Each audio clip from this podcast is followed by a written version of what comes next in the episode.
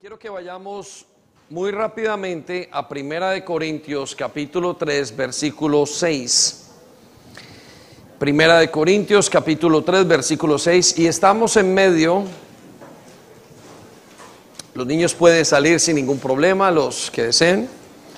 Y estamos en medio de una eh, serie de predicaciones acerca del crecimiento. Y estamos hablando, hemos hablado acerca de que Dios tiene varios tiempos y es, estamos o creciendo o estamos estáticos o regresamos. Y pero lo que Dios quiere es que crezcamos. Entonces, eh, caminar con Dios tiene que ver con nuestro crecimiento y lo que Él desea es que crezcamos en todos los aspectos, no solamente que crezcamos hacia mejorar, sino que crecer muchas veces significa enfrentar algo nuevo, algo que nosotros no entendemos, pero enfrentarlo con Dios. Crecer significa eh, arreglar algo nuevo en nuestras vidas, algo que quizás eh, está mal o algo inclusive del pasado. Crecer significa eh, comenzar una nueva etapa. Crecer en la Biblia o para el Señor significa muchas cosas, muchísimas cosas, pero cada una de ellas es con el Señor. Entonces, el propósito de Dios en nuestra vida es que crezcamos, crezcamos, eh, que maduremos, que llevemos inclusive a ser como es Él. Imagínense el reto tan grande que tenemos. La Biblia nos dice que Él desea que nosotros un día seamos como Jesucristo. Y de hecho, cuando una persona comienza a caminar con Jesús, Él comienza a transformar esa persona a la manera de Cristo. Y usted con el tiempo deberá irse pareciendo más a Jesús. Pensará como Jesús, hablará quizás como Jesús, eh, actuará como Jesús actuó. Y eso es muy, muy importante. Eso es de las cosas que Dios quiere que hagamos. Ahora, eh, quizás haga una pausa en su vida en este momento y piense, ¿a quién se parece? ¿Se parece a usted todavía a usted mismo o se parece más a Jesús? Si usted se parece más a Jesús en cualquier aspecto que usted tenga, y usted mira desde el día en que conoció a Jesús hasta ahora, pues eh, debe llegar a la conclusión de que es más parecido y que ha sido transformado. Yo recuerdo mis años desde que conocí al Señor, hoy soy una persona totalmente diferente. No quiere decir que no tenga dificultades o que no tenga mis batallas, las tenemos y han habido ocasiones donde he pasado por algunas batallas y me ha tocado quedarme en la siguiente y he fallado y he pasado a la siguiente después por un tiempo, pero Dios nos lleva de batalla en batalla. Eso es crecimiento para el Señor. Todo tiene que ver con la actitud como nosotros enfrentemos esas batallas. Entonces, eh, en una sola palabra, Dios quiere que crezcamos. Ahora, eh, yo sé que Dios va un poquito más allá de lo que nosotros esperamos. A veces decimos, Señor, ay, qué bueno, quieres que crezcamos y voy a crecer. Pero déjeme, le, eh, permítame, le cuento otra cosa. Dios no solamente quiere que crezcamos, Dios quiere que nuestro crecimiento sea un crecimiento para siempre. Sea un crecimiento para siempre. De hecho, el tipo de crecimiento que Dios quiere que tengamos es un crecimiento eterno. Repita conmigo, eterno. Más fuerte, eterno. Y ese crecimiento eterno es bastante complicado para nosotros que somos tan terrenales. Eh, habíamos hablado hace días que cualquiera comienza un matrimonio no todo el mundo lo termina. Cualquiera comienza una universidad, no todo el mundo lo termina. Cualquiera comienza un nuevo trabajo, no todo el mundo lo termina. Cualquiera tiene hijos, no todo el mundo lo termina. Cualquiera comienza un matrimonio, no todo el mundo lo termina. Cualquiera sirve en la iglesia, no todo el mundo termina. Empezar es relativamente fácil. O empezar puede ser difícil. Pero mantener el crecimiento, y todos estamos de acuerdo en esto, es lo más difícil. Y Dios quiere que mantengamos el crecimiento. De hecho, Él dice, no nos escogí yo a ustedes, perdón, no me escogieron ustedes a mí, yo los he escogido a ustedes. Y los he escogido para que lleven fruto y para que ese fruto sea para siempre. Repita conmigo, para siempre. Entonces, ese fruto no es fácil. Sin embargo, cualquiera que esté con Dios va a crecer. Es, es como dicen en inglés, second nature si uno está con el Señor, Él va a hacernos crecer. Por eso decimos que hay tres estados del cristiano. Uno, el cristiano creciendo. Dos, el cristiano detenido. Y tres, el cristiano retrocediendo. Y realmente el único que está donde está Dios presente es en el cristiano creciendo. En el otro es que ese cristiano creyente no le ha permitido crecer. Entonces llegamos a otra conclusión muy importante, que para crecer hay que estar sanos. Repita conmigo sanidad. Y para crecer usted tiene que estar sano. ¿Qué es ser sano? Ser sano es tener balance en su vida. Ser sano es tener balance. La gran mayoría de personas están buscando maneras de crecer. Sin embargo, la pregunta no es qué tengo que hacer para crecer. En cualquier aspecto, en, emocional, en medio de una crisis, en eh, financiero, en medio de espiritual, con los hijos, cualquier cosa en la que usted esté intentando crecer o sacarlo adelante o llevarlo adelante. Eh, las cosas, en todas las cosas, la gente se hace la misma pregunta. ¿Qué tengo que hacer para crecer? Pero la pregunta no es qué tengo que hacer para crecer. La pregunta debe ser, ¿qué detiene mi crecimiento? ¿Qué está deteniendo mi crecimiento? Y una de las razones por las cuales el crecimiento se detiene es por no, nuestra actitud hacia el crecer. y eso hace que tengamos un desbalance, un desequilibrio, es decir, que no tengamos sanidad. Por eso cuando uno tiene un hijo, lo que espera es que ese hijo crezca sano. Y si usted se da cuenta, la gran mayoría de cosas que hacemos, si tiene que tener matemáticas, si hace inglés, si hace... El muchacho puede saber todo y puede no estar sano, pero si está sano, puede llegar a hacer todo. Entonces, la pregunta que usted se tiene que hacer es, ¿qué está deteniendo su crecimiento? Y si algo está deteniendo su crecimiento, entonces la respuesta es, sánelo. El balance es muy importante. Balance es igual a sanidad. Y dijimos en algunas de las predicaciones que el ser humano, solamente el ser humano, el cuerpo del ser humano está hecho casi en 12 sistemas diferentes. Sistema de los huesos, el sistema nervioso, sistema sanguíneo, el sistema digestivo, el sistema eh, inmune, muchos sistemas. Y cuando uno de esos sistemas está desequilibrado, el resto se desequilibra. Y por eso es que experimentamos enfermedad. Cuando usted tiene un problema en, una infección, esa infección viaja por alguna parte y eso le hace experimentar enfermedad. Y esa enfermedad es falta de equilibrio en los sistemas. ¿Está usted enfermo? ¿Hay algo que le pasa en su corazón? ¿Qué lo detiene de crecer? Porque lo normal es que con Dios usted esté creciendo. De alguna manera u otra esté creciendo. No quiere decir que no sea fácil, pero usted está creciendo. Porque Dios es vida y la vida crece. La vida no se detiene ni se va para atrás. Por eso decimos inclusive cuando alguien de los nuestros fallece, pensamos en que aunque esté muerto, vivirá. Dios no es un Dios de muertos, Dios es un Dios de vivos. Tiene que seguir y aún crece en la presencia de Dios.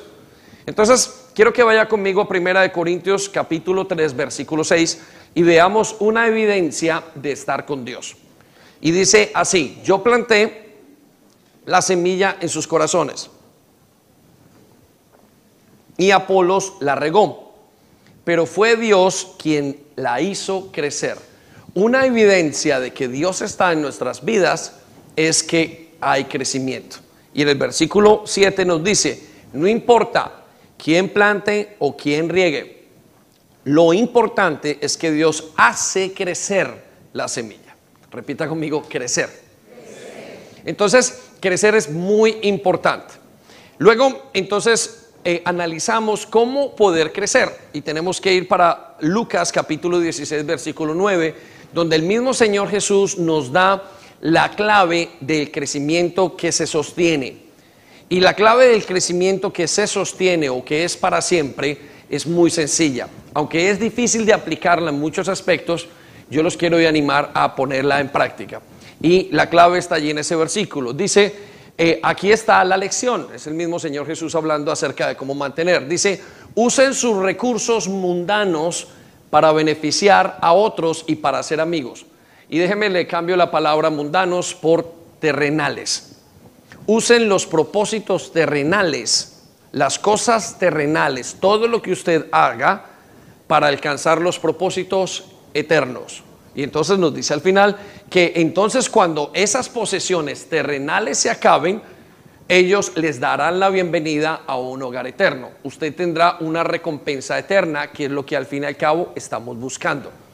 Entonces, ¿cómo se aplica, pastor? Pero ¿cómo lo aplico a mi vida?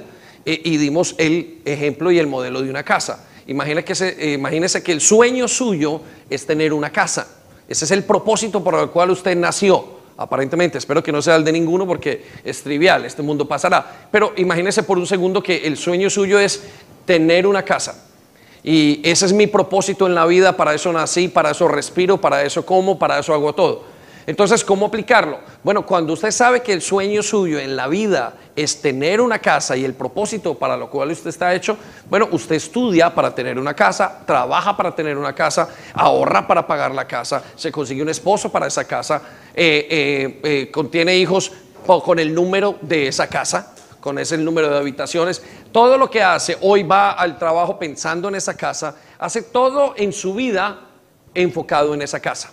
Entonces, esa es la manera como hacemos nosotros. Eso no es difícil, eso ya lo hacemos. Usted se levanta para trabajar, vive para trabajar, en la noche llega a buscar ropa para trabajar, cocina para trabajar, se levanta, compra el tiquete para trabajar, hace todo el perfume para ir a trabajar, para no leer mal en el trabajo, eh, se compra zapatos para trabajar, hace todo para trabajar. Usted ya lo hace, ya lo hacemos. Pero esos son propósitos terrenales, tienen corta duración. Usted muchos lo hacen por sus hijos. Se levantan pensando en sus hijos, hacen todo pensando en sus hijos, pintan la casa pensando en sus hijos, son propósitos buenos y terrenales, pero no es suficiente. Otros lo hacen en el matrimonio, otros tienen otros propósitos equivocados, son terrenales equivocados. Se levantan para consumir droga, piensan para consumir droga, eh, van a la esquina para consumir droga, pasan, encuentran maneras para consumir droga y entonces son equivocados. Otros lo hacen en cuanto al dinero, quieren vivir en cuanto al dinero, eh, todo lo hacen en pos de esos terrenos, de esas cosas terrenales. Entonces, ¿son malos los propósitos terrenales? No, son buenos y nos ayudan a vivir. Pero la clave está en qué? En poner propósitos eternos por encima de ellos. Entonces, hablamos de varios propósitos. El primer propósito del cual hablamos era el propósito de adorar a Dios y dijimos que usted y yo habíamos hecho, habíamos sido creados, hemos sido creados para adorar a Dios. Y la muestra está en que usted siempre está adorando algo. O adora eh, eh, a Dios, o adora a su familia, o adora a otra persona, o adora las drogas, o adora el sexo, o adora algo. Pero el ser humano siempre está adorando algo. Siempre. ¿Por qué? Porque fuimos creados para adorar. Y las dos grandes adoraciones son el dinero y Dios. Entonces Dios nos dice, viva toda su vida conforme al propósito de adorarme, de amarme. Tome sus decisiones. Entonces, ¿qué es amar a Dios? Amar a Dios no es simplemente cantar, eso es parte. Amar a Dios es vivir y tomar sus decisiones conforme a eso.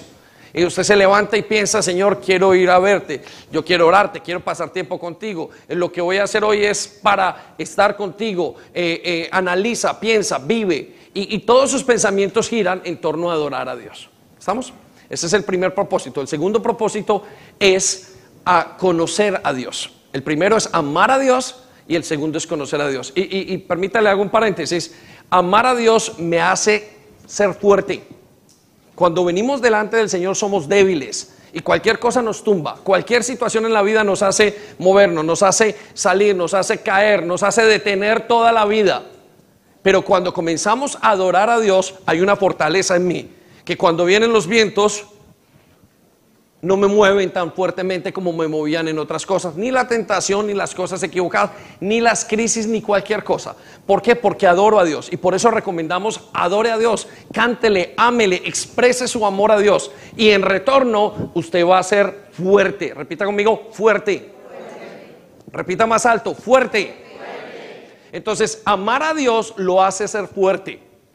Pero segundo, el segundo propósito es conocer a Dios. Y conocer a Dios nos hace ser, tener profundidad en la vida. Nos hace tener unas bases muy fuertes. De hecho, cuando usted conoce a Dios, lo demás no importa. No importa ni lo bueno ni lo malo. No importa si le hicieron daño, usted quiere conocer a Dios. Pablo habla de esto en Efesios, en Filipenses, hablando y diciendo que a partir de conocer a Dios y el deseo, no importaba ya nada más, no importaba si estaba viejo, no importaba si estaba joven, si tenía, si no tenía, no importaba ni los problemas, no importaba ni siquiera lo que él creía que era grande. Recuerde que Pablo me mencionaba, digo, uy, yo, yo soy al estilo, vamos a traducirlo, yo soy abogado, yo soy esto, yo tengo, yo he hecho, yo soy, yo soy, yo soy, yo soy. Y Pablo dijo, a partir de que conozco a Jesús, nada me interesa, quiero conocerle a Él. Y por eso vemos que la vida de Pablo fue bien invertida, porque la invirtió en conocerle a Jesús. Y es que cuando usted conoce a Jesús, hasta sus heridas se dan, se cambian, hasta sus heridas se sanan. Cuando usted conoce a Jesús, recibe paz. Cuando usted conoce a Jesús, algo pasa dentro de su interior que hay una profundidad en lo que hace y su vida queda más afirmada, no solamente fuerte, sino que queda afirmada. Y ese es el segundo propósito. Entonces, viva para conocer a Jesús. Usted quiere construir, le cantábamos ahora, ¿cómo construirte una habitación? Bueno, ponga una columna que diga adoración a Dios, ponga otra columna que diga conocer a Dios. Pero ponga la tercera columna que mencionamos la semana pasada y es ser parte de la familia de Dios. Repita conmigo, ser parte. Y es que usted no solamente fue llamado a adorar y a conocer, usted ha sido llamado a ser parte de algo. Por eso usted y yo peleamos en muchos momentos de nuestra vida y decimos, no, es que yo soy de mi país. No, es que yo soy de este grupo. Los jóvenes a los 13 o 14 años entran en crisis y quieren ser parte de, eh, una banda. Eh, los hombres quieren ser parte de un equipo de fútbol. Las mujeres quieren ser parte de un grupo de amigas. Pero todo el mundo quiere ser parte de algo. Y es porque usted y yo fuimos creados para ser parte de. Por eso tenemos a nuestras familias y que pensamos, mi familia es única y sentimos un grado de pertenencia tan fuerte y tan profundo con nuestras familias porque fuimos creados para pertenecer. Eso lo puso Dios en su vida y en mi vida. Y cuando usted pertenece, usted se siente completo. Y decimos que cuando una persona pertenece a la familia de Dios, entonces usted tiene algo dentro de usted que lo hace crecer en el calor de la vida. Usted quiere experimentar el amor, hágase parte de la familia de Dios. Dios dice que usted es hecho hijo de Él. No solamente como de una familia, sino que a partir de que usted conoce a Jesús, usted inmediatamente entra en una familia, pero eso se tiene que volver en un propósito. Tiene que volverse porque allí usted es plantado, allí usted es transformado en esa familia y tiene muchísimas cosas. Por eso nos dice inclusive el mismo Efesios capítulo 2, versículo 19 Así que ahora ustedes los gentiles, o sea, nosotros los que no conocíamos a Dios, ya no somos ni desconocidos ni extranjeros. Son ciudadanos junto con todo el pueblo santo de Dios. Y escucha lo que dice, son miembros de la familia de Dios. Y lo que quiere decir es que Dios lo adoptó. Y usted dirá, pero tuve padres que no lo hicieron correctos. No importa. Pero usted dirá, es que los perdí cuando eran pequeños, no importa. Es que en mi casa no me entienden, no importa porque usted es aceptado, hecho, puesto en la casa de Dios. Hay una gran familia que Dios dice, aquí eres aceptado. ¿Sabe que la gran mayoría de problemas que tenemos en la vida los traemos de casa?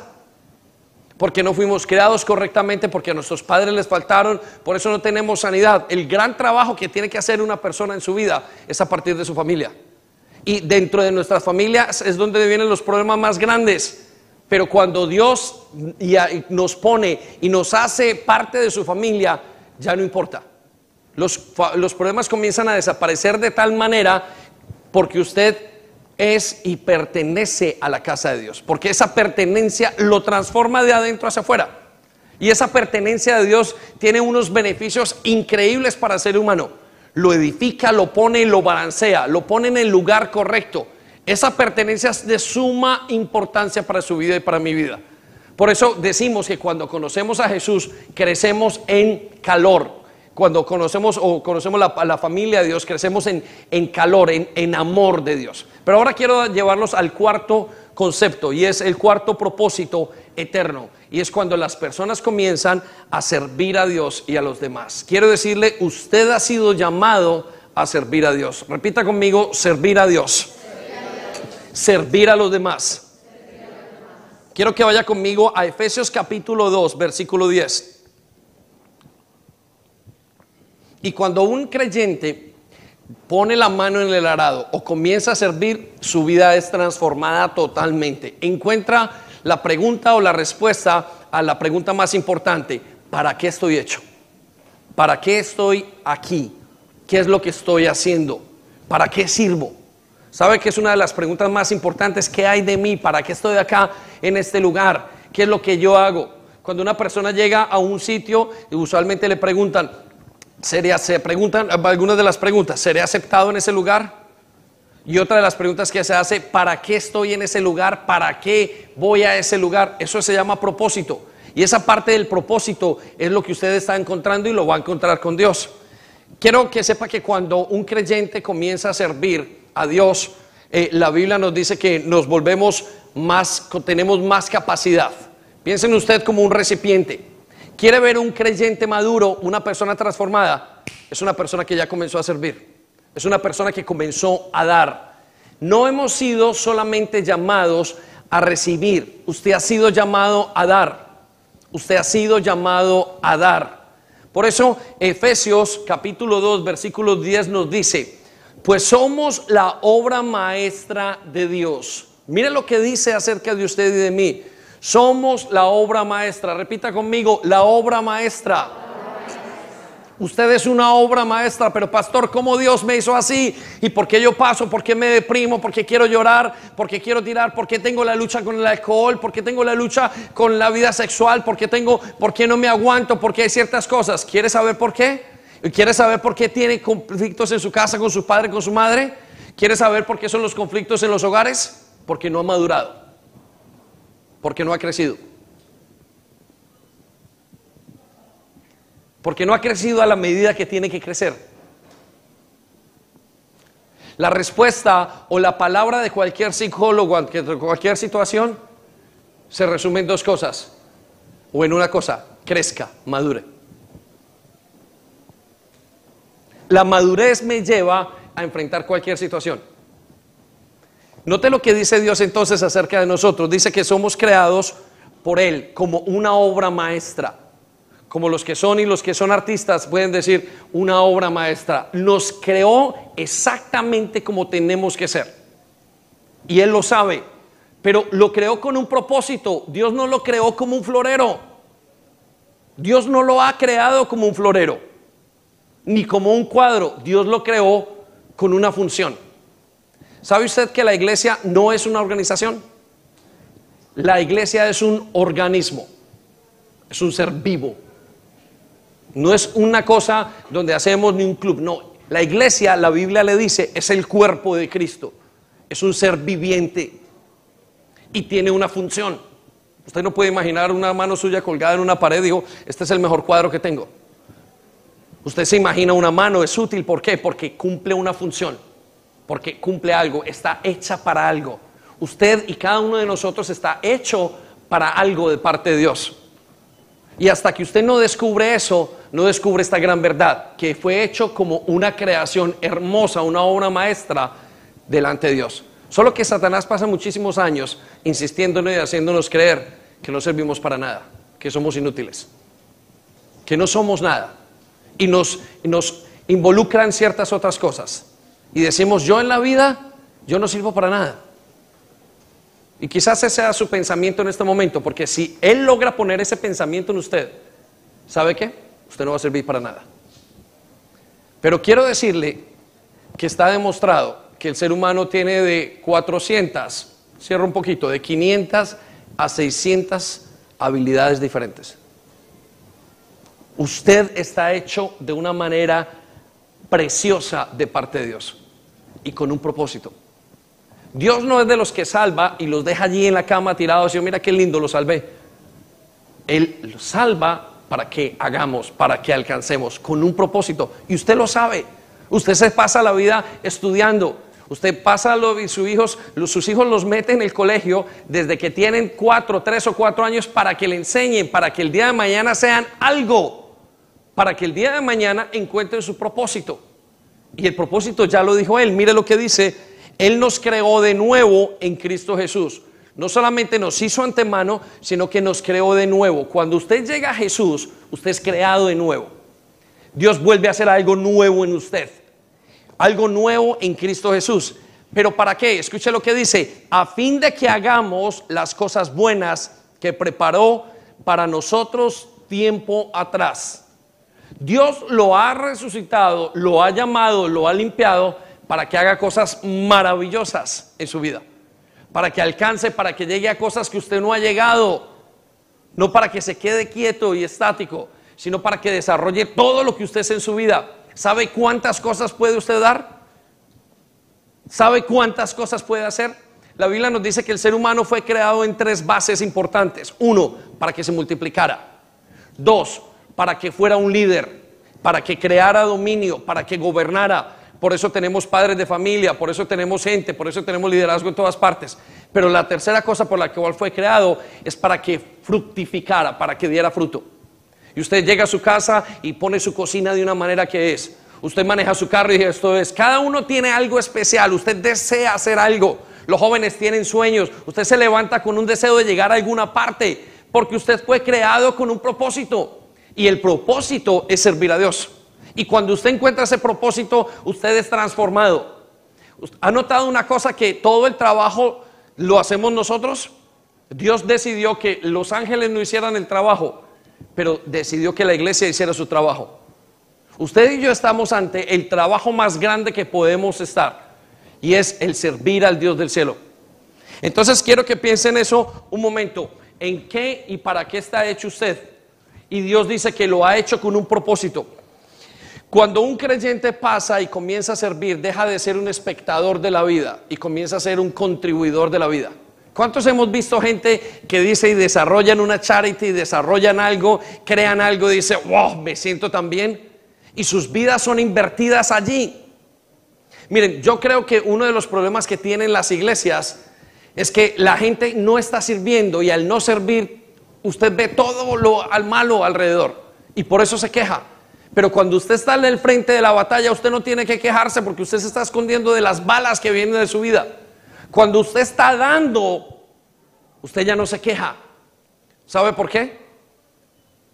Porque no tiene tiempo para pensar. Pero cuando usted está estático en la vida y cuando no hace nada y no da a los demás, usted todo lo ve malo. Mientras que estos jóvenes cantaban aquí, tocaban y cada uno en su instrumento y pasaba algo y, tocaban una cuerda bien, una cuerda mal, no tenían tiempo de pensar si había en la entrada alguien, no tenían tiempo de pensar si el café estaba caliente o no, no tenían tiempo de pensar si la silla estaba buena, ellos estaban allí. ¿Por qué? Porque son parte de algo, usted es parte de algo y con un propósito muy especial. Lo vamos a descubrir en unos minutos. Por eso cuando usted comienza a servir y a dar, se sana. Cuando usted comienza a dar, ya lo suyo no es tan grave. ¿Por qué? Porque está listo para dar. De hecho, creo que el crecimiento, el cristiano o el creyente verdaderamente madura después de amar a Dios, después de conocer a Dios, después de ser parte de la familia de Dios, cuando esa persona comienza a dar hacia los demás. De hecho, es lo mismo que hizo Jesús. Quiero que vaya a Mateo capítulo 20, versículo 28. Dice, y yo el Hijo del Hombre lo hago así. No vine a este mundo para que sirvan o para que me sirvan, sino para servir a los demás. Y vine para dar mi vida por la salvación. ¿Sabe qué hay más grande después de que usted conoce a Jesús? La satisfacción de servirle. Es precioso, usted vive para eso, usted siente que es el lugar. Yo conozco gente que ha dejado de ser directores por servir a Jesús. Usted deja, como mismo Moisés, lo vamos a ver en unos minutos, vivía en la corte del rey, era un hijo del rey, un príncipe, y decidió dejarlo todo por ir a caminar con un pueblo por medio de un desierto 40 a 80 años. Y en ese periodo hasta pierde todo, pierde su paciencia. Y dice, nunca en mi vida me quitaría de aquí. Esto es lo mejor que me ha pasado. Y la Biblia dice que salió de Egipto llevándose a esa gente porque vio a Dios como el invisible le dio la, pena, vio, una causa para vivir. ¿Cuál es su causa para vivir?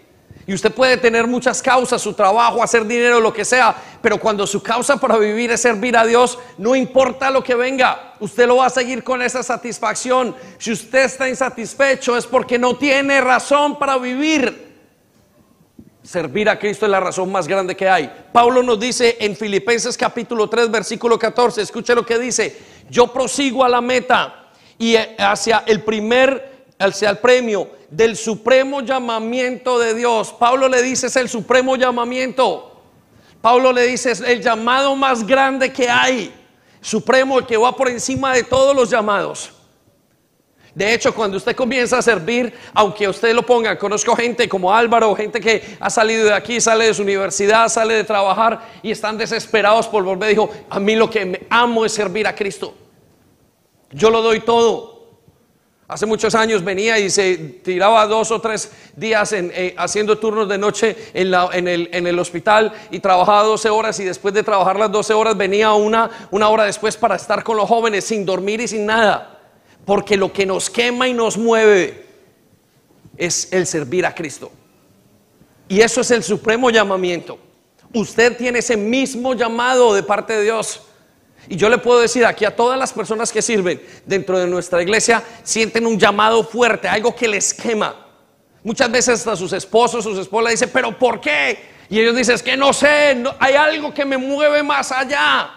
Hay algo que le da sentido a mi vida porque es un llamado eterno. Servir a Jesús es un llamado eterno. Si hay alguna razón por la cual yo me quedo aquí en Londres viviendo tantos países y tan maravillosas nuestras tierras, es porque hay un llamado fundamental de parte de Dios. Aquí hay algo que me llama para morir por Él. Y es el llamado de Cristo. Es el supremo llamamiento. Pablo lo entendió. La gente daba su vida por el llamado de Cristo. Daban todo lo que eran. Inclusive cuando les decían niega a Jesús, ellos decían no lo voy a negar porque yo le sirvo a Él. Se sentían esclavos de Jesús, dice Pablo. Siendo yo un esclavo de Jesús, pero no un esclavo acondicionado, sino decía, tengo tanta gratitud para Jesús que lo único que puedo es dar mi vida por Él.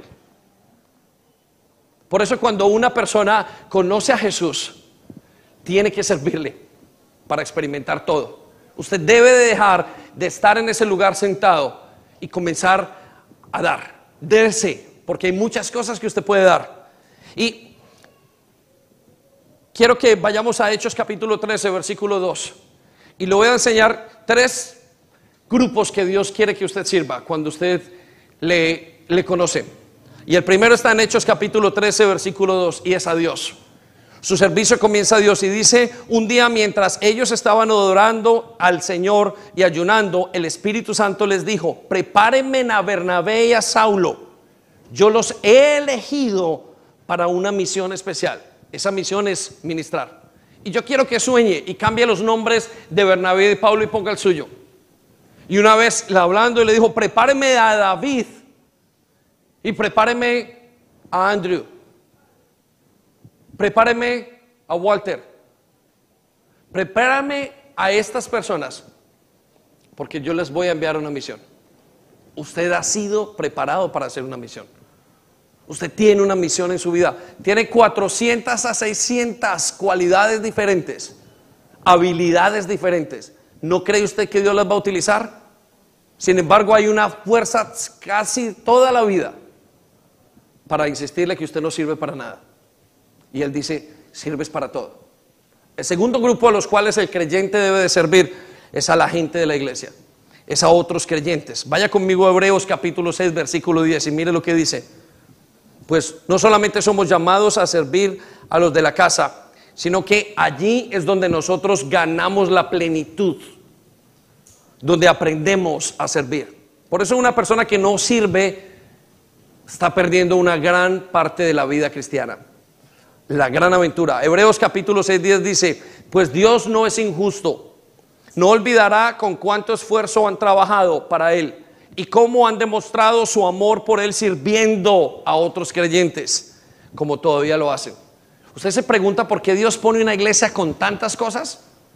Miren, el otro día hablábamos, si quisiéramos poner una empresa de, de construcción, la podíamos poner. Si quisiéramos poner una, empresa de marketing, la podríamos poner, de diseño lo podríamos poner, si podíamos una escuela de música la podíamos hacer, una escuela de inglés lo podemos hacer, una escuela de español lo podemos hacer, si podíamos eh, un catering lo podemos hacer. La iglesia tiene tantas, tantas personas y con cuántas calidades y cualidades para servir, que es impresionante. Es impresionante. ¿Sabe qué dijo Napoleón acerca de la China? Dijo, cuando la China se despierte, será el gran gigante que alcanzará muchas naciones. Y lo mismo en la iglesia. Cuando la iglesia despierte, se convertirá en el gran gigante que cambiará el mundo. Amén. Denle un aplauso, por favor, a Dios. ¿sí?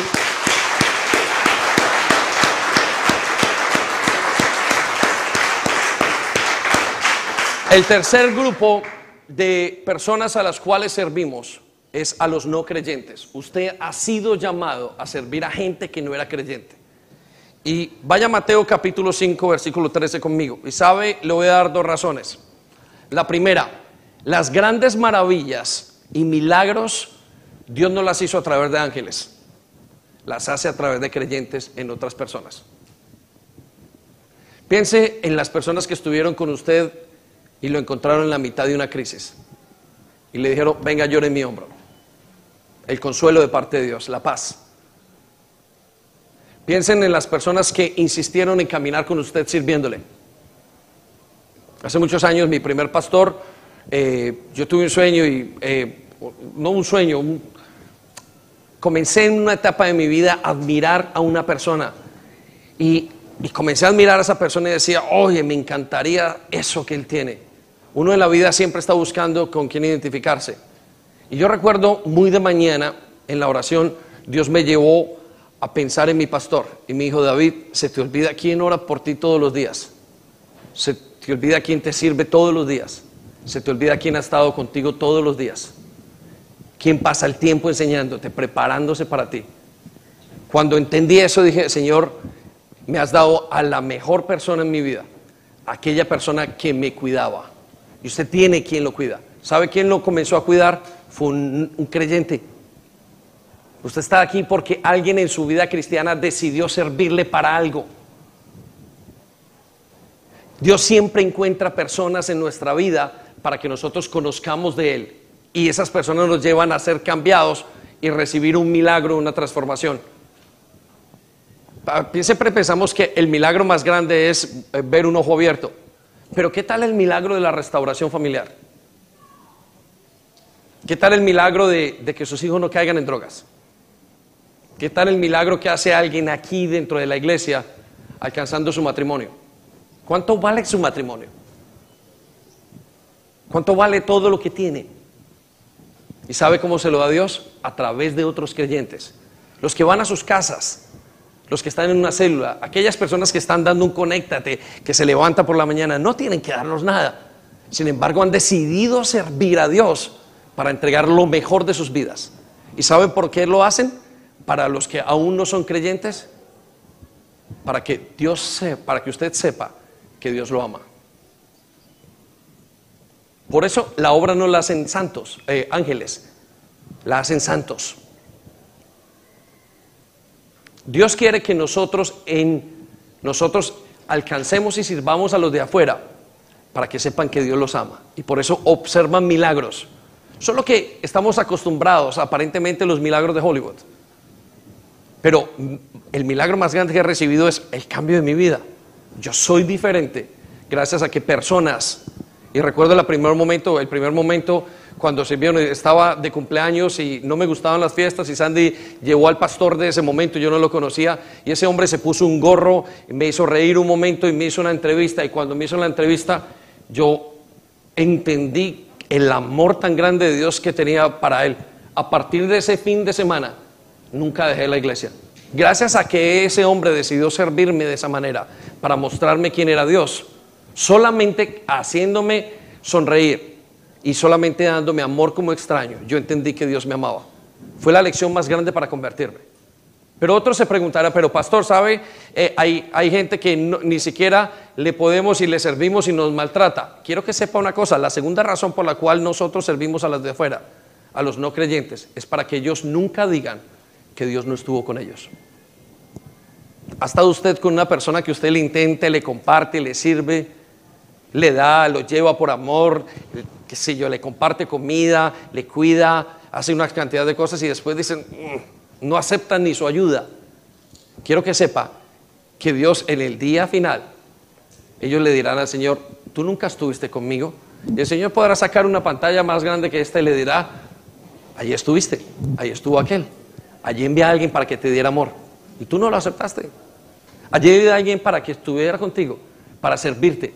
Esa persona no tenía que ir ese día y estuvo contigo y te insistió y se puso hasta molesto y todas esas cosas. ¿Saben por qué? Por amor a ellos. Servimos a los demás afuera como un testimonio de vida de que Dios los estuvo buscando. Amén. Y por eso dice, dale un aplauso.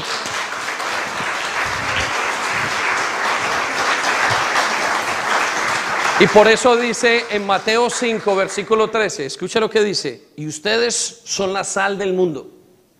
No dice los ángeles son la sal del mundo, ustedes son la sal del mundo. ¿Sabe todo lo que ha hecho eh, organizaciones de creyentes juntos para alcanzar a la gente? ¿Sabe que la misma historia de los hospitales viene de las iglesias? Ustedes saben quiénes son los primeros que limpiaban a la gente, ¿no? Y a los enfermos y los cuidaban. Eran las iglesias. Las iglesias son los creadores de la charity. El concepto de charity en el Reino Unido viene desde Spurgeon. Grupos pequeños trabajando y sirviendo a los demás. Y hoy nada se mueve sin una charity. Quiero que piensen eso un momento. Y por eso nos dice hacia los de afuera, ustedes son la sal del mundo, ustedes son los que sirven. Y si la sal pierde el sabor, ¿para qué va a servir? Si usted deja de vivir y de hacer lo que tiene que hacer, ¿para qué va a servir? Solo que creemos que para servir nos tienen que enviar. Y va más allá de eso. Le voy a dar algunas razones por las cuales los creyentes no sirven. Anote algunas de ellas. Primero, no conocen la importancia de servir. Hoy lo está conociendo. Usted no se imagina que es llevarle un café a una persona en un momento determinado. Es de vida o muerte. Usted no se imagina qué significa un abrazo para una persona que está a punto de suicidarse. Hace muchísimos años mi esposa llamando a una de las madres de aquí, apenas estaba comenzando a venir y la llamó un momento y le dijo, mira, estoy a punto, si no es porque me llamas, estaba a punto de tirarme a un tren. Una persona se atrevió a servir a otro poniendo sus manos y se sanó. Y debido a eso toda su familia fue transformada.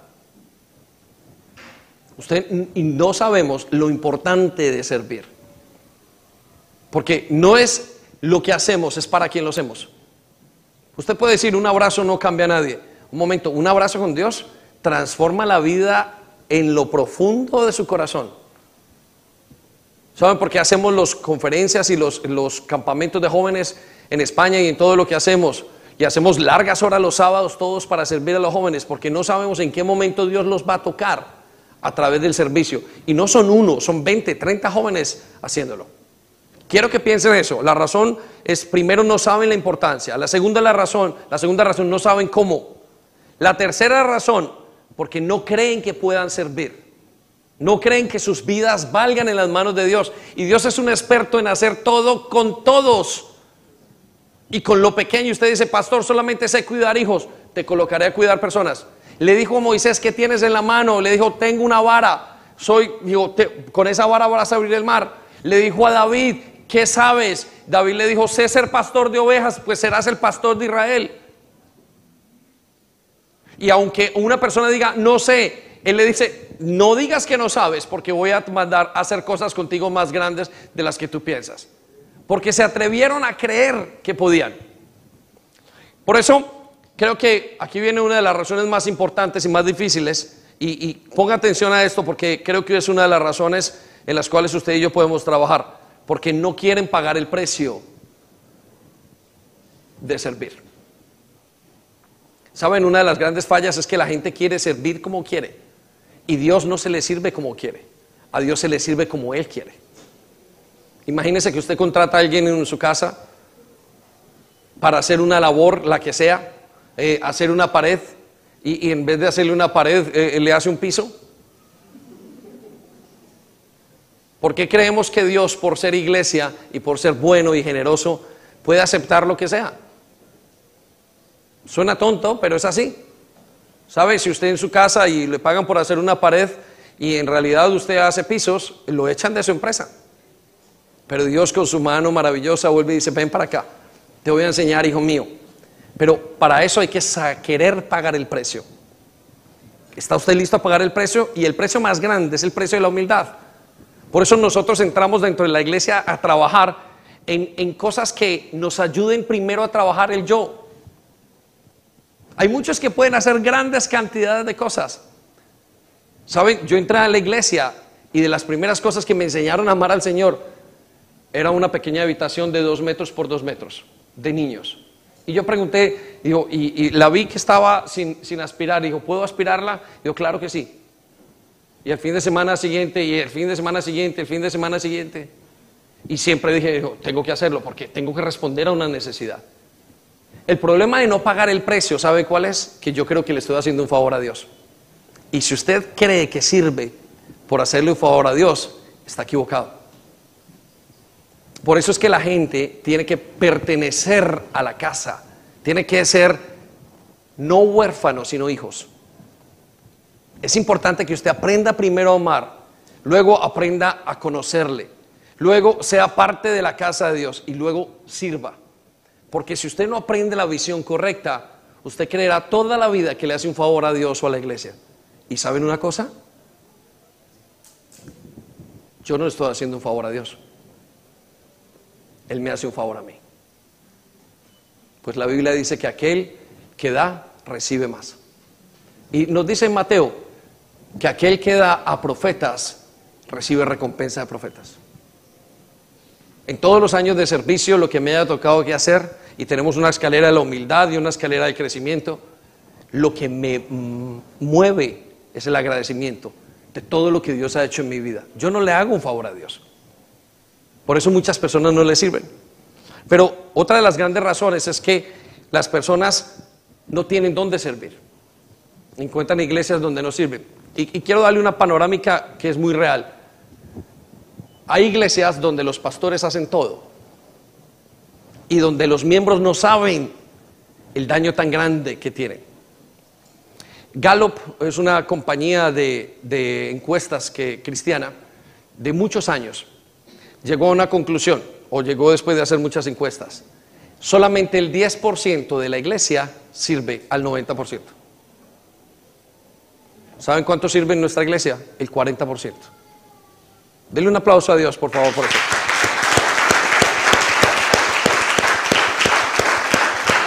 Quiero que piensen esto.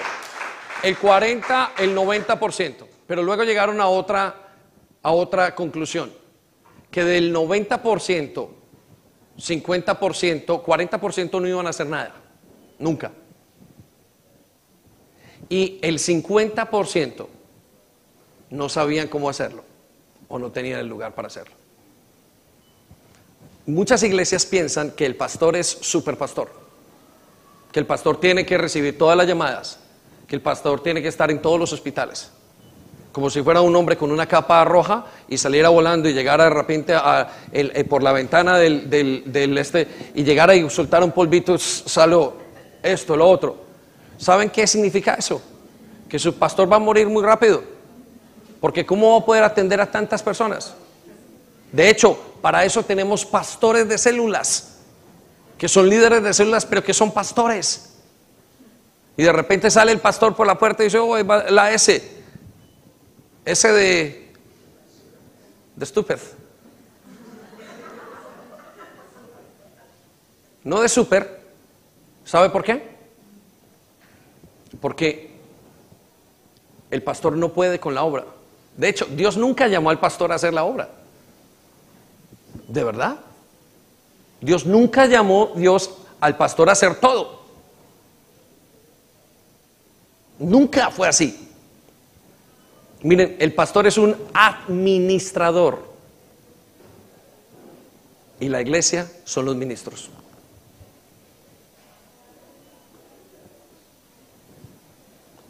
Usted y yo tenemos que hacer la obra. De hecho, Dios quiere hacer la obra a través de usted. ¿No ve que si se queda quieto se queja? ¿Seguro? Se queda usted quieto mirando todo lo que está pasando y nunca viene aquí a tocar, aquí sudan, los muchachos sudan y gritan y hacen, va, y, quedan, y, pero están todo el día. Y los, esos 20 minutos, 30 minutos, fueron 5 minutos. Mientras que usted, uy, le salió una nota mal. Mm, mire este, se le fue el gallo. Ve, se le cayó esto. Mire cómo va vestido. Mire cómo va esto. ¿Sabe por qué tiene tiempo? Porque está sin hacer nada. Un soldado en medio de la batalla no tiene tiempo de nada. Mientras que usted está en su célula por allá, vuelve el fin de semana. Yo le digo a estos que son los responsables de ministerios, digo, yo sé que ellos no tienen tiempo de nada, no tienen tiempo de quejarse, no tienen ni siquiera a veces tiempo de ver lo que está mal hecho. ¿Por qué? Porque están en la batalla, en el calor, están recibiendo todo allá. Mientras que cuando usted no toma parte de y no crece. Por eso le voy a dar cuatro claves y voy a enseñar un momento acerca de esto. La primera clave para entender el propósito de servir es, primero que todo, entienda la verdad. Todos los creyentes son ministros. Ministro es servidor. Repita conmigo, ministros. Más fuerte, ministros. Son todos los creyentes. No es el pastor. Van a matar al pastor en muchas iglesias. Y hay pastores que dicen, claro, ¿saben por qué no crece la iglesia? Pues porque nadie más sirve sino el pastor. Pastor, ¿y por qué no me llamó? Pastor, ¿y por qué no dijo? Porque, pastor, se me cayó una, el, té. ¿Qué pasó que nadie lo recogió? Pastor, pastor, pero me miraron feo. Pastor, yo, por favor. Hay pastores que es eh, dicen uno de los de, las aseguradoras que es uno de los de las tareas más riesgosas de todo el país. Pero porque esos mismos pastores no entendieron qué significa servir y porque su congregación nunca fue enseñada que los que tenían que hacer el trabajo eran ellos. ¿Cómo voy a estar yo en todas partes? ¿Cómo va a estar el pastor en todo? El pastor tiene que ir al momento donde, si el pastor va a visitarlo al peor de la enfermedad, es porque la enfermedad es muy grave. Usted no quiere que el pastor vaya a visitarlo, porque tiene que dejar todo. Piensen en esto. Vamos un momento a Efesios capítulo 4, versículo 11. Escuche lo que dice. Y yo quiero inspirarlo el día de hoy, porque usted debe de entender la verdad bíblica. Usted es un creyente que ha sido llamado a poner la mano en el arado. Con eso no estoy diciendo, no voy a orar por usted, con eso no estamos diciendo, no vamos a ir. No, con eso estamos diciendo que estamos más allá de eso, pero que usted necesita ponerse. Dios lo necesita a usted haciendo la labor. ¿Sabe cómo crece los ministerios? Es porque creyentes decidieron creer la verdad de Dios. Y este es un ministerio que crece, porque hay muchos creyendo, Señor, no solamente el pastor utilizas, a mí me utilizas, pero lo saben hacer correctamente y han decidido tener ownership de lo que hace, pertenencia en lo que hace. Vamos a esa gran verdad, todos los creyentes son ministros. Vaya conmigo a Efesios capítulo 4, 11, escuche lo que dice, y a algunos les dio el don, ¿a cuántos? ¿No se escucha? ¿A cuántos? Algunos les dio el don. Todos los creyentes son ministros, mas no todos los ministros son pastores. Escuche lo que dice entonces. A algunos les dio el don de ser apóstoles, a otros el don de ser profetas, a otros el don de anunciar las buenas nuevas, a otros el don de pastorear y el don de educar al pueblo, de ser maestros. Versículo 12, aquí viene la verdad su propósito, el propósito de ellos es que su pueblo, ¿quiénes son el pueblo de Dios? Levante la mano. Bájela, por favor, otra vez. ¿Quién aquí es pueblo de Dios? Es hijo. ¿Quién es hijo de Dios aquí? A ver. ¿Quiénes creen en Dios? Levante la mano. No le dé vergüenza. Escuche, dice, el propósito de los pastores, maestros, evangelistas, todos ellos es uno, que su pueblo esté perfectamente capacitado para servir a los demás. ¿Que esté perfectamente qué? Capacitado. No lo escuché, ¿que esté qué? Capacitado. La labor del pastor es capacitarlos a ustedes para que ustedes hagan y sirvan a los demás. Porque yo no puedo estar en 300 trabajos a la vez. Porque no podemos estar en 300 casas a la vez. No, tenemos, no podemos educar a, 300 por dos niños, son 600 eh, eh, personas. No podemos entrar todas las respuestas. Tiene que usarlo Dios allá donde lo quiere usar. Usted llega donde yo no puedo. Mi labor es capacitarlo bien. Y eso es lo que estamos haciendo, capacitarlos bien. Le estamos dando de comer bien para que usted pueda servir a los demás. Usted fue llamado Y cuando usted, si yo le quito su llamado, yo lo frustro. Usted está por desarrollar ese llamado, el supremo llamamiento, y cuando lo haga usted se va a sentir pleno. Solo va a venir para que el pastor, los evangelistas, los maestros lo capaciten. Pero necesita entregar su vida al ministerio. Entonces los pastores son administradores, capacitadores, y ustedes son los ministros. Y esos ministros lo que hacen es hacer la obra de Dios. Escuche lo que dice que su pueblo esté perfectamente capacitado. Mire lo duro que me la puso como pastor para servir a los demás y para ayudar al cuerpo de Cristo a crecer. Usted debe de servir para crecer. Ayude a crecer a la gente. Reciba a esos niños. Ore por esos niños que su pastor no alcanza a estar en cada clase. Ore por usted, ore por su pastor, ore por la gente. Entréguese a ese llamado. Entréguese ese llamado porque usted ha sido, todos los ministros no soy uno. Y si usted tiene 600 cualidades, 600 habilidades en su vida, ¿por qué no ponerlas al lado de Cristo para que las maximice y su vida sea plena? Plena es plena. Amén. Dele un aplauso gigante al Señor, por favor.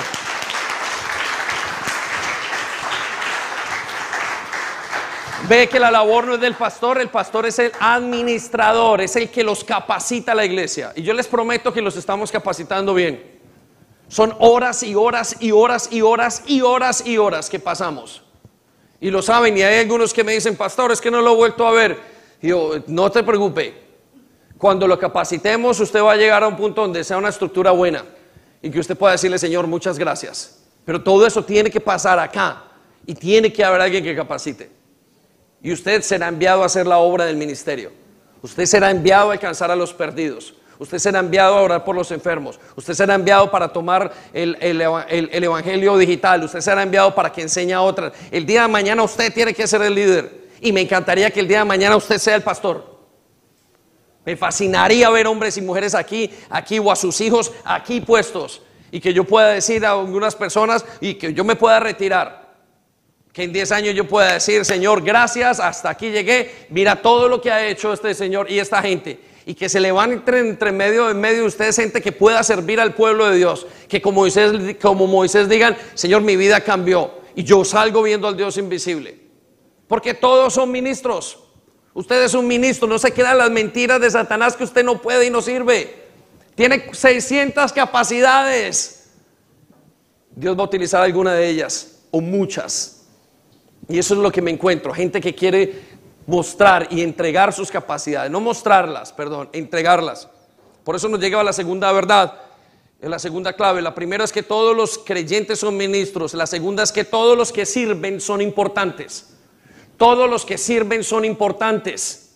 Su ministerio, su don es muy importante. Mire lo que dice Primera de Corintios 12.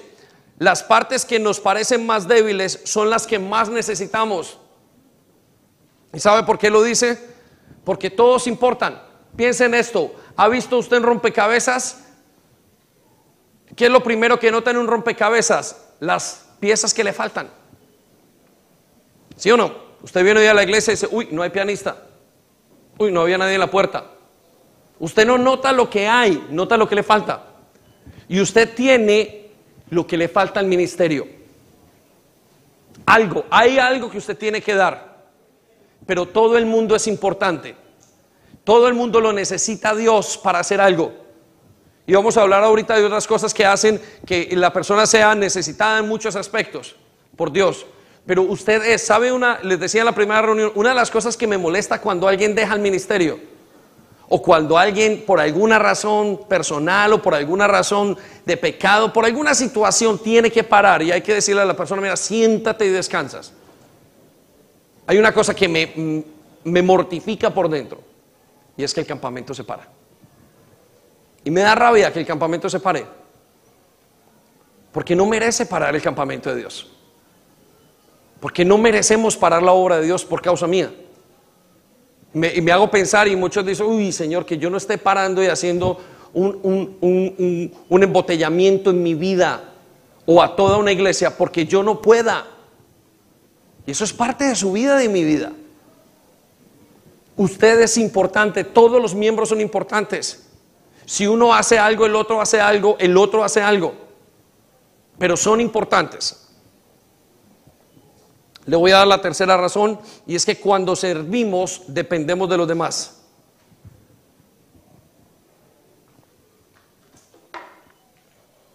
Mire, quizás lo que nos falta a nosotros para crecer es usted.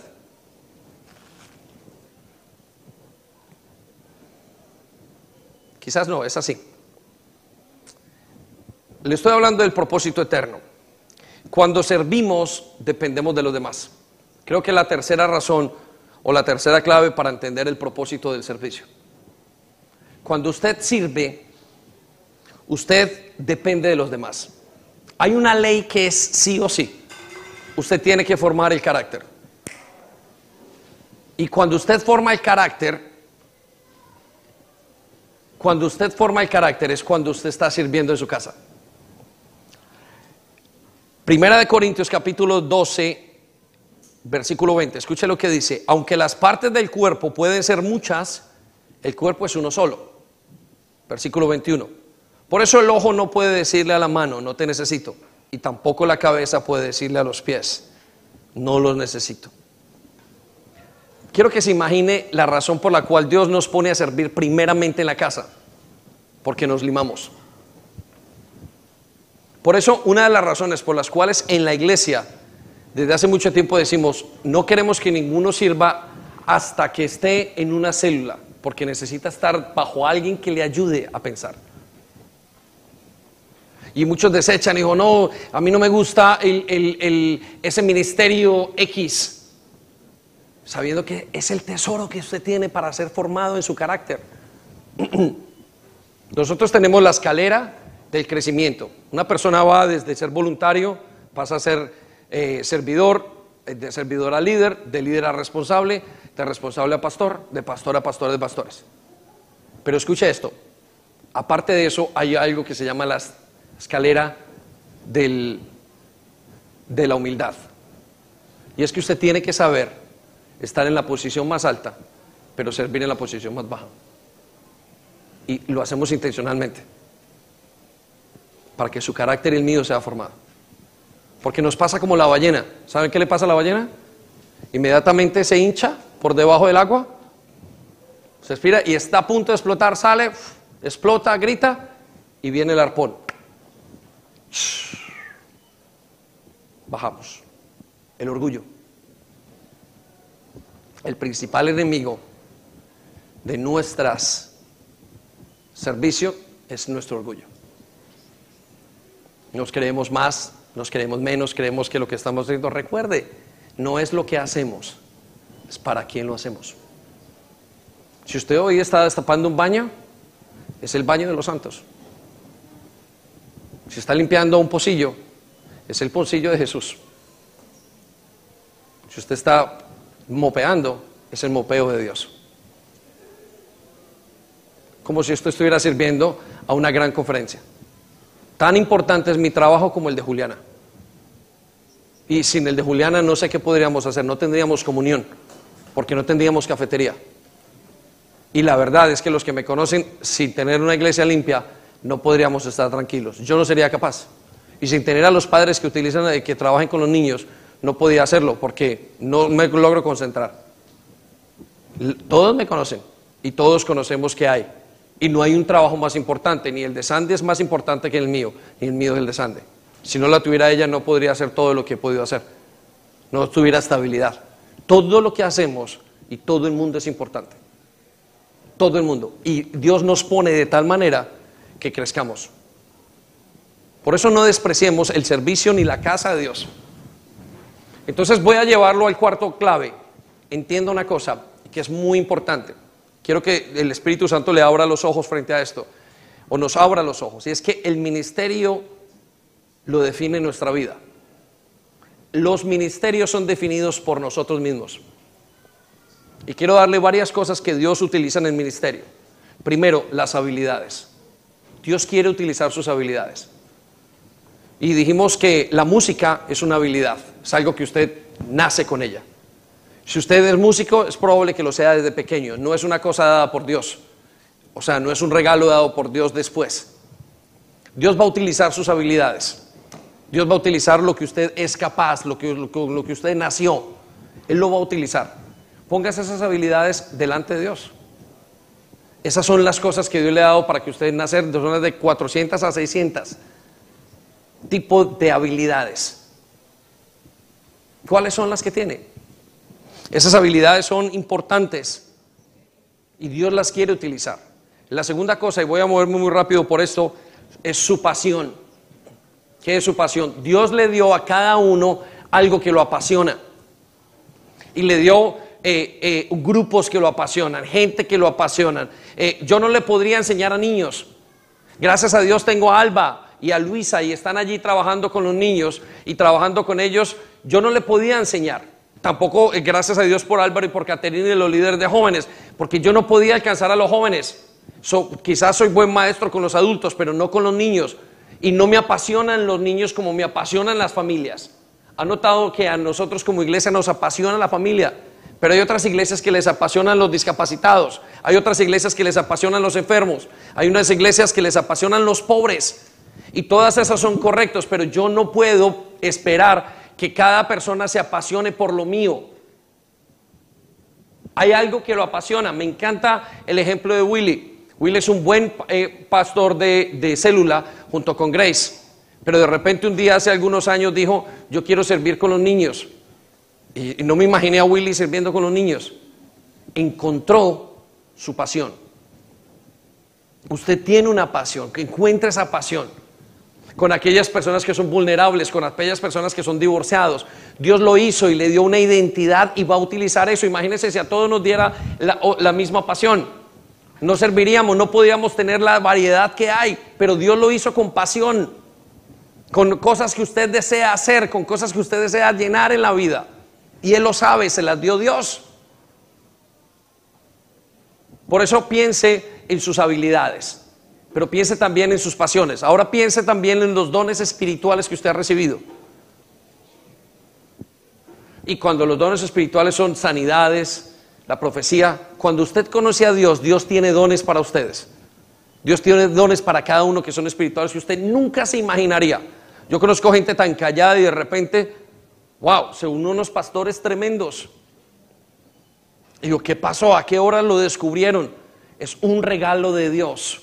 Usted, Dios le ha dado habilidades espirituales que recibe cuando usted le conoce. Pero la cuarta cosa que Dios le ha dado es una personalidad.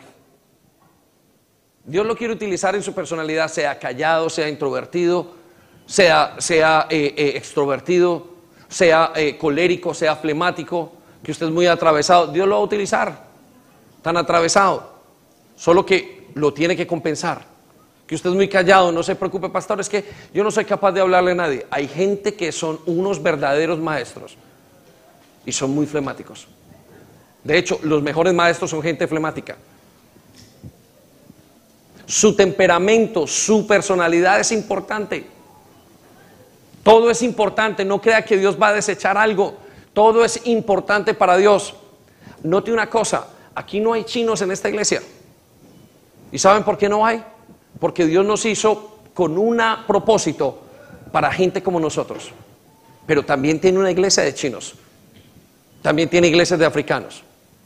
También tiene iglesias de, de australianos. Tiene iglesias en todas partes. ¿Saben por qué? Porque Él quiere utilizar a todos para alcanzar a todos y tiene habilidades entre todas las cosas para que todas las cosas y todas las tareas sean hechas. Dios quiere una iglesia súper llena de todas las cosas, que no le falte nada. Pero lo dejo con la parte más importante, sus experiencias. Dios va a utilizar sus experiencias. Dios va a utilizar lo que usted aprendió en el colegio. Dios va a utilizar lo que usted aprendió en la universidad. Lo que usted aprendió en la calle cuando era gamín.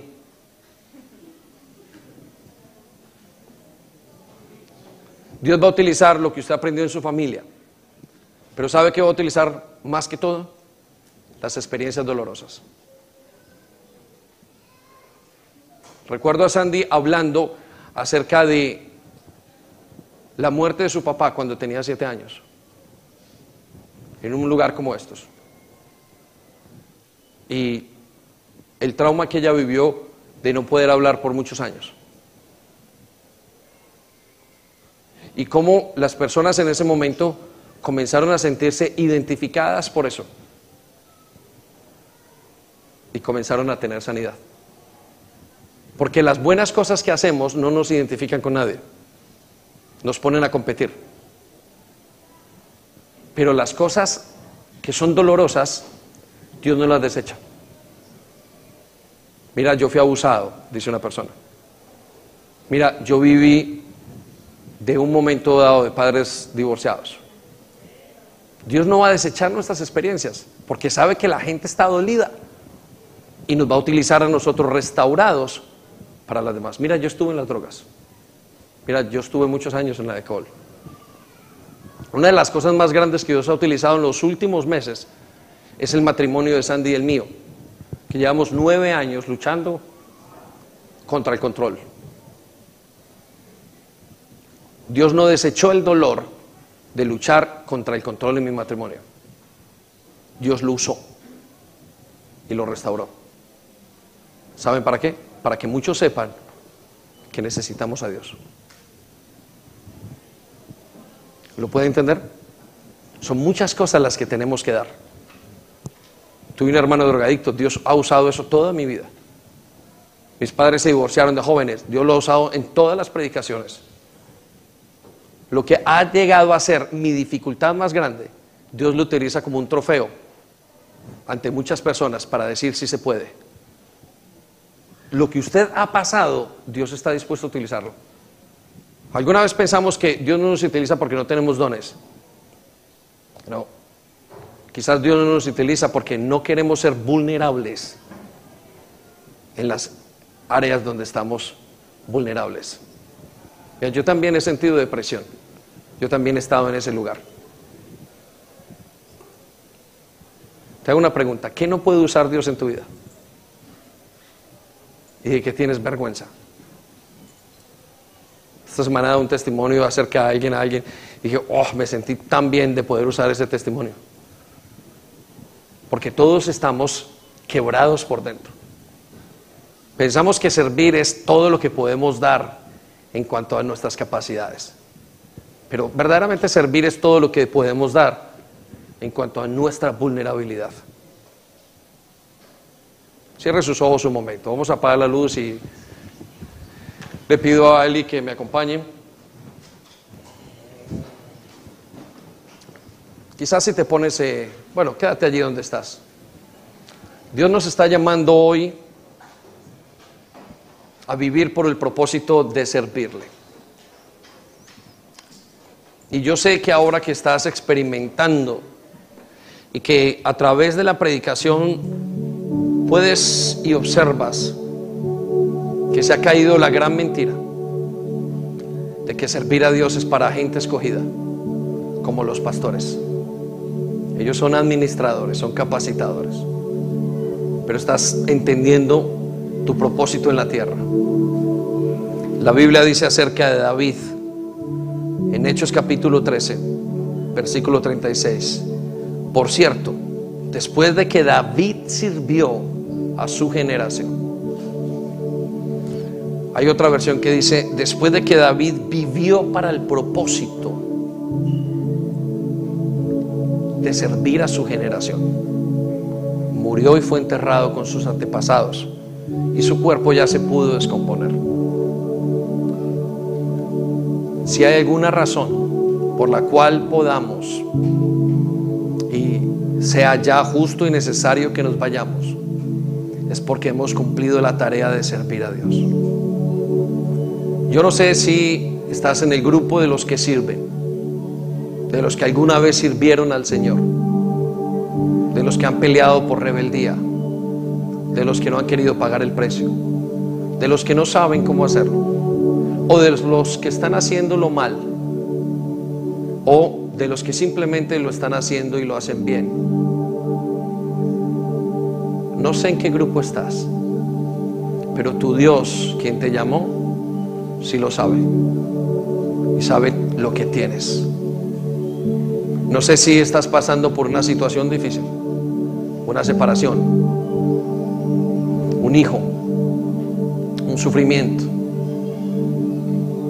Dios no va a desperdiciar ese sufrimiento. Un embarazo fallido, un matrimonio equivocado, un suicidio inclusive. Quizás fuiste fragmentado entre pequeños lugares, piezas, cuando eras pequeño, por tus padres, o por una persona y un extraño que te dañó o intentó dañar el futuro tuyo. Pero quiero decirte que no se ha terminado allí. Y que si estás vivo, Él te va a usar. Y que es parte esencial de tu crecimiento. De hecho, solamente podrás conocer el propósito para que has sido llamado cuando entiendas para qué le puede servir. Y solamente vas a encontrar eso cuando le sirvas. Pero no es a tu manera ni a mi manera, es a su manera. Y si en algún momento dejaste el servicio a Dios por una vocación diferente o por algo, este es el momento de ponerte con Él de acuerdo y decirle, acá estoy. No me voy a ir como Jonás. Recibo tu llamado. Quizás de niño, de adulto. Quizás te apartaste y por eso has vivido consecuencias. Este es el tiempo para volver.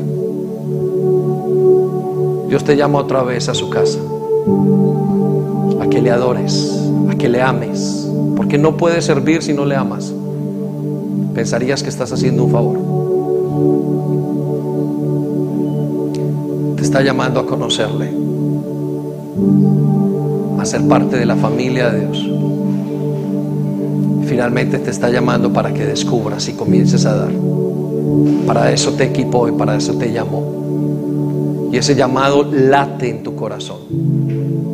Has soñado en enseñar a personas, en compartir el Evangelio, en servir. Pero quizás no has logrado pasar por allí porque no has sido lo suficientemente humilde. El Señor te dice, vive por mi propósito eterno. Vengo a tú para que yo viva en ti. Gracias Espíritu Santo.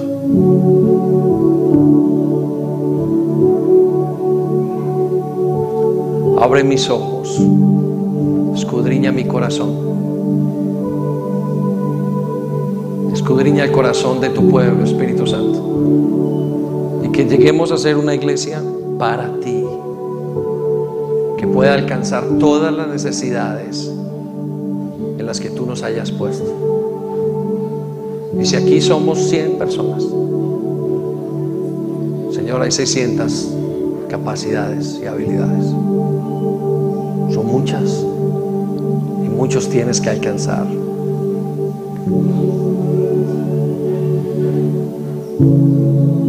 ¿Qué tal si le cantamos, Señor, te seguiré?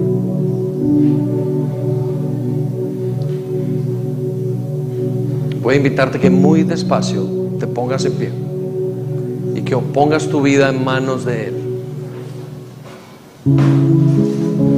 Abre mis ojos, escudriñame. Quiero seguirte. No me quiero quedar en simplemente amarte. Quiero conocerte. No solamente quiero conocerte, quiero ser parte de tu familia. Y la verdad es que hoy tengo un deseo inmenso de servirte. No me cambio por nadie.